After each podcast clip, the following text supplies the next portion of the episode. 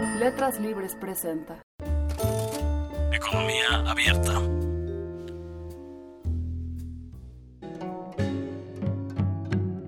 Soy César Martinelli, soy director de la División Académica de Economía, Derecho y Ciencias Sociales en el ITAM y soy economista de profesión. Quiero ilustrar que la disciplina económica es mucho más que el análisis de oferta y demanda. Voy a hacer esto hablando de un tema que parece muy poco relacionado con la teoría económica, con la disciplina económica, y es el siguiente problema general. ¿no? Imaginémonos que queremos ir al cine o queremos ir a un restaurante y buscamos en un sitio en internet las opiniones de otras personas que están, pueden estar resumidas por el número de estrellitas y utilizamos cuántas estrellitas le han puesto a una película o a un restaurante como indicador de si queremos ir o no queremos ir a este restaurante o queremos ver esta película. Y la pregunta es si nuestra conducta está justificada y qué nos puede decir la economía respecto a esta conducta.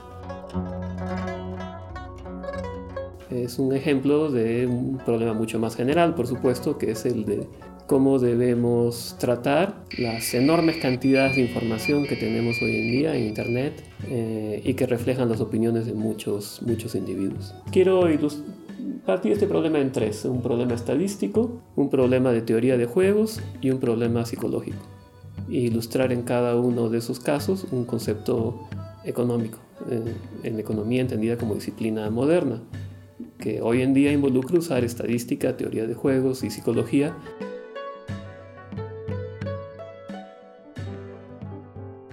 Empecemos por el problema estadístico. Un filósofo y político ilustrado francés muy interesante, se llamaba Condorcet.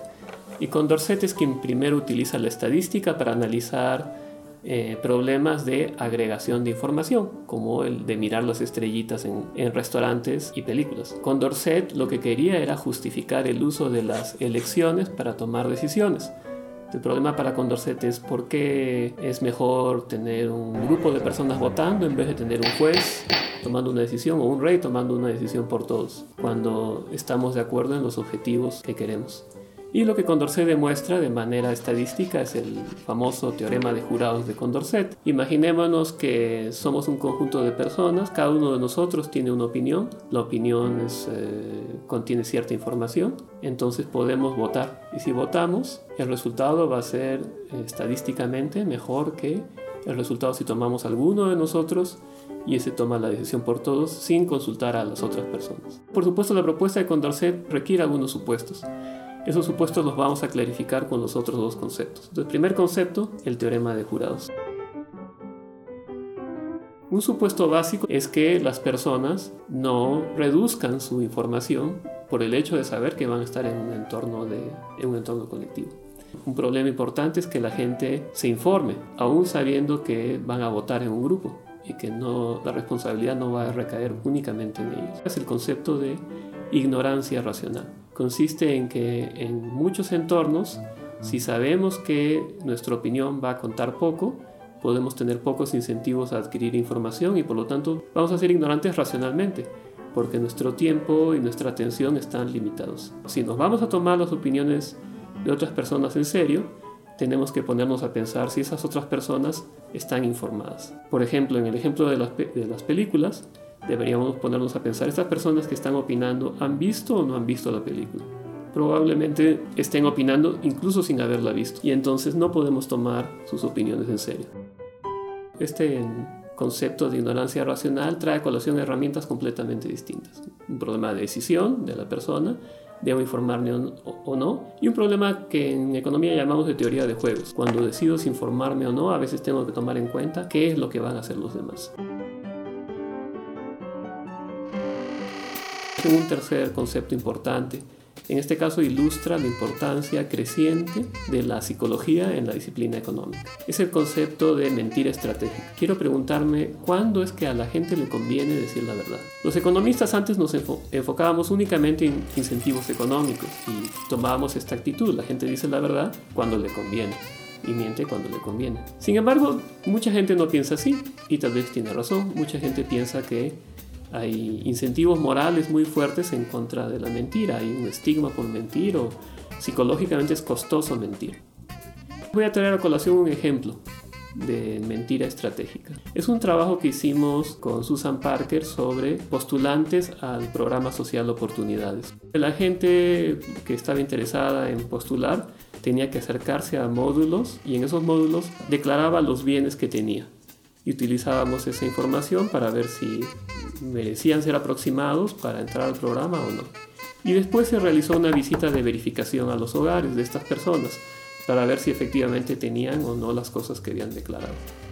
Entonces un economista tradicional nos diría, seguramente van a decir que tienen menos cosas de las que tienen para poder entrar en el programa. Y una persona de una formación más psicológica tal vez nos diría, no, van a decir la verdad porque les puede ser pues muy costoso mentir. ¿Qué es lo que observamos cuando miramos lo que estas personas dijeron al acercarse al programa con lo que efectivamente tenían en casa?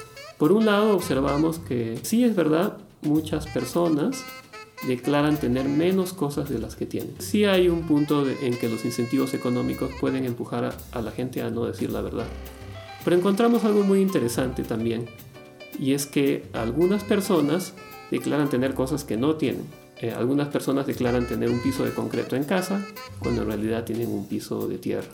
O declaran tener acceso a agua corriente cuando en realidad no lo tienen. ¿Qué significa esto? Significa que para estas personas realmente hay un incentivo moral a no decir la verdad, aun cuando eso afecta la probabilidad de pertenecer al programa. ¿De dónde viene el incentivo moral? Viene de que estos bienes que ellos reportan tener cuando en realidad no tienen, son bienes que mucha gente alrededor tiene. En ese caso puede ser estigmático carecer de estos bienes. La mentira es un problema estratégico. Y en ese problema estratégico entran siempre los dos tipos de incentivos, incentivos económicos e incentivos morales. Una pura perspectiva eh, económica, instrumental, nos diría, el dueño del restaurante siempre debe poner opiniones a favor de su propio restaurante bajo nombres falsos. ¿Por qué no lo hace?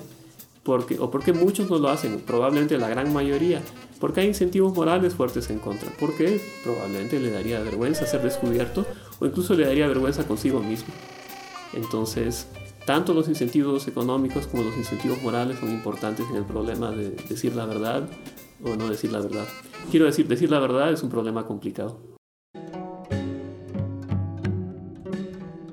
¿Qué pasa con las estrellitas en las películas y los restaurantes? En ese caso, las opiniones son anónimas y si son anónimas probablemente hay muy poco incentivo económico a mentir, salvo que sea el propio dueño del restaurante o el dueño del cine el que esté poniendo opiniones en el sitio de internet. Eh, se, puede dar el caso. En términos de incentivos morales también hay poco incentivo a estar de acuerdo con otras personas eh, o a desarrollar una reputación por decir una cosa en la que todo el mundo esté de acuerdo, aunque eso puede suceder. Entonces, si las personas cuyas opiniones estamos leyendo están informadas y no tienen incentivos a mentir, en ese caso podemos tomarnos sus opiniones en serio.